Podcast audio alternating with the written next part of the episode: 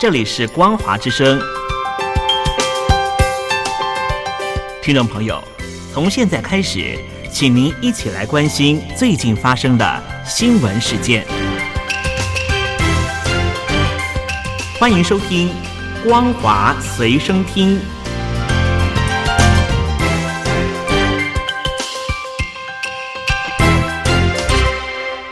大陆听众朋友，你好，欢迎您收听这节《光华随身听》，我是东山林。马来西亚的外交部日前就中国大陆的军机入侵到马国的海事管辖区一事提出了外交抗议。并且召唤了中国大陆驻马来西亚的大使，要求解释这样的行为。而在同一天，中国驻马来西亚的大使馆否认中国军机进入他国领空，并且表示这是中国空军的例行飞行训练活动。同时，中国大陆的外交部发言人也回应说，中方是寻求依循着国际法，并没有进入他国的领空。而另一方面，新加坡的智库拉惹勒南的国际研究中心的研究员呢？在《外交家》杂志上面撰文指出，中国大陆的军机入侵到了台湾的防空识别区，除了对于台湾的军事威胁之外，其实还有其他的目的。他指出，许多的观察家都认为啊，中国的军方密集的行动证明了目前的军事威胁已经达到了九零年代台海危机以来的最高点。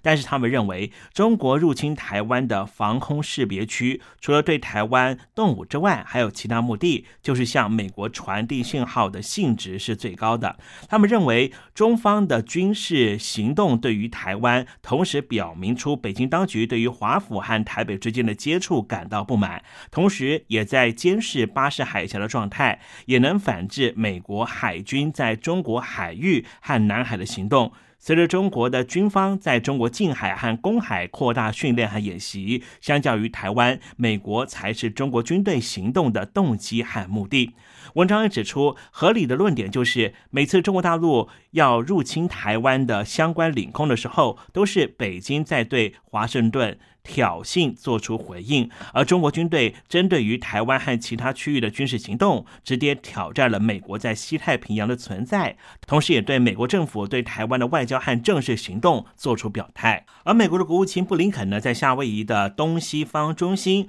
举行了第十一届的太平洋岛屿领袖会议，和斐济、所罗门和帛琉等十一个太平洋的国家和地区的领袖进行了视讯的会议。他特别表示，针对于有关于规则的国际秩序的威胁和经济恫吓，他特别提出的警告，显然是为了暗批北京当局在太平洋区域日增的影响力。同时，副国务卿雪曼访问柬埔寨的时候，也对柬埔寨的总理表达中国大陆在柬埔寨设立军事设备的严重关注。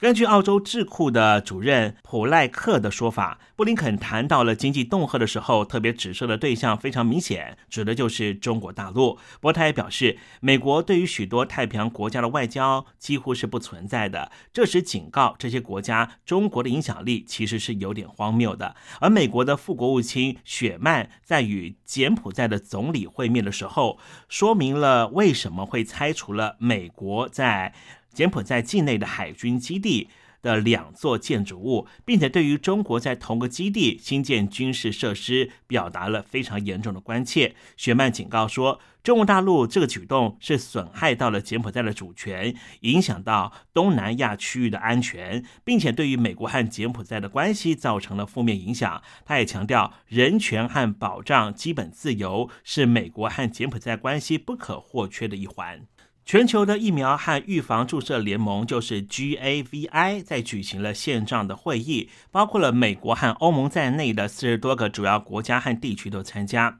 日本首相在会中表示，为了将疫苗公平分配到开放中国家，将会提供八亿美元的资金，透过 COVID-19 的。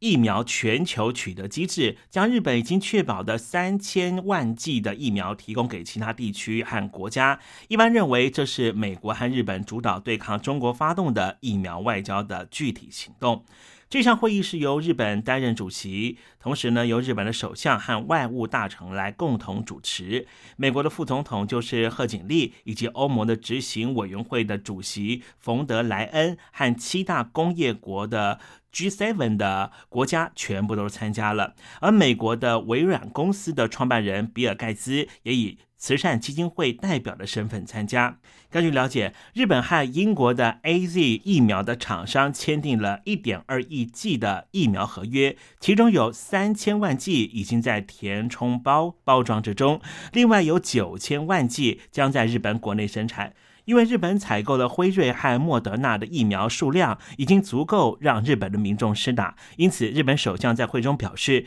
将要透过国际疫苗的分派联盟的机制，以日本国内制造的三千万剂的疫苗提供给其他国家和地区，而法国和德国方面呢，将会在今年各释放出三千万剂的疫苗。继续来关注的是东亚区安全方面的话题。美国新任的印太司令部的司令叫做阿基里诺，上任之后第一次访问了日本。他在拜会了日本首相之后，两个人也针对于中国试图在东海地区的片面改变现状的行动，一致表达出强烈反对的态度。另外，在日本防卫大臣就是岸信夫会谈的时候，他特别确认了台湾海峡和平稳定的重要性。阿基里诺上任之后，选择日本作为第一个出访的国家，也凸显出美国、日本同盟的重视。他在分别拜会了日本首相以及防卫大臣和外务大臣之后，也和自卫队的统合幕僚长进行会面。眼见于中国持续的入侵钓鱼台的列屿领海的行动，日本首相和阿基里德确认了日本和美国将会紧密的合作，在维持同盟恫吓力的同时，透过驻日的美军的重组，减轻 Okinawa 也就是冲绳的压力。外长方面也和阿基里诺再度确认了美国在普天间基地迁移到名护市一事，希望美军能够考量基地对于当地的影响。而就在阿基里诺访问日本的时候，中国大陆海军的三艘飞弹驱逐舰和巡防舰跟补给舰就通过了鹿儿岛的大隅半岛和种子岛之间的大隅海峡，向东航行到了太平洋。对此，日本的防卫司令部呢也表达了强烈的抗议。在三十二年前的六月四号，在中国大陆的北京发生了天安门民主运动惨遭镇压的事件，也就是俗称的六四事件。香港市民的支援爱国民主运动联合会，就是支联会呢，每年都会举行六四的纪念活动。他们设立的全球唯一的六四纪念馆。才在五月三十号重新开幕，没有想到在六月一号就遭到香港当局的调查，二号宣布暂时闭馆。香港的食品卫生。管理人员一号到纪念馆调查，表示支联会没有申请公众娱乐场所的牌照，涉嫌违反了相关的条例，而馆方的管理委员会决定暂时关闭。今年警方以防疫为由，禁止香港的支联会举办纪念六四活动的任何公开的游行和集会活动。有鉴于中国大陆的老龄化的问题是非常的严重，因此中国共产党的中央政治局啊，在五月三十号会议就确定了，生育政策将从二零一五年的秋天调升的全面二孩路线，进一步开放成为三孩路线。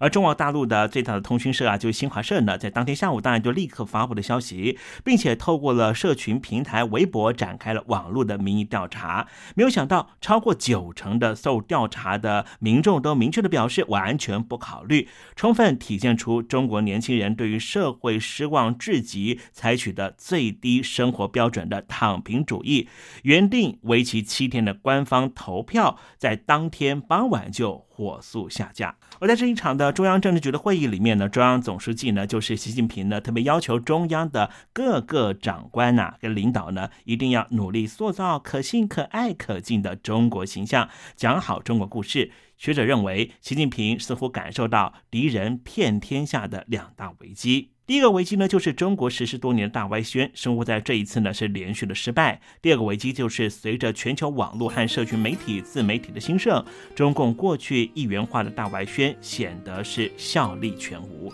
以上新闻由东山林编辑播报，感谢您的收听，祝您这两天双休假日都保持好心情哦。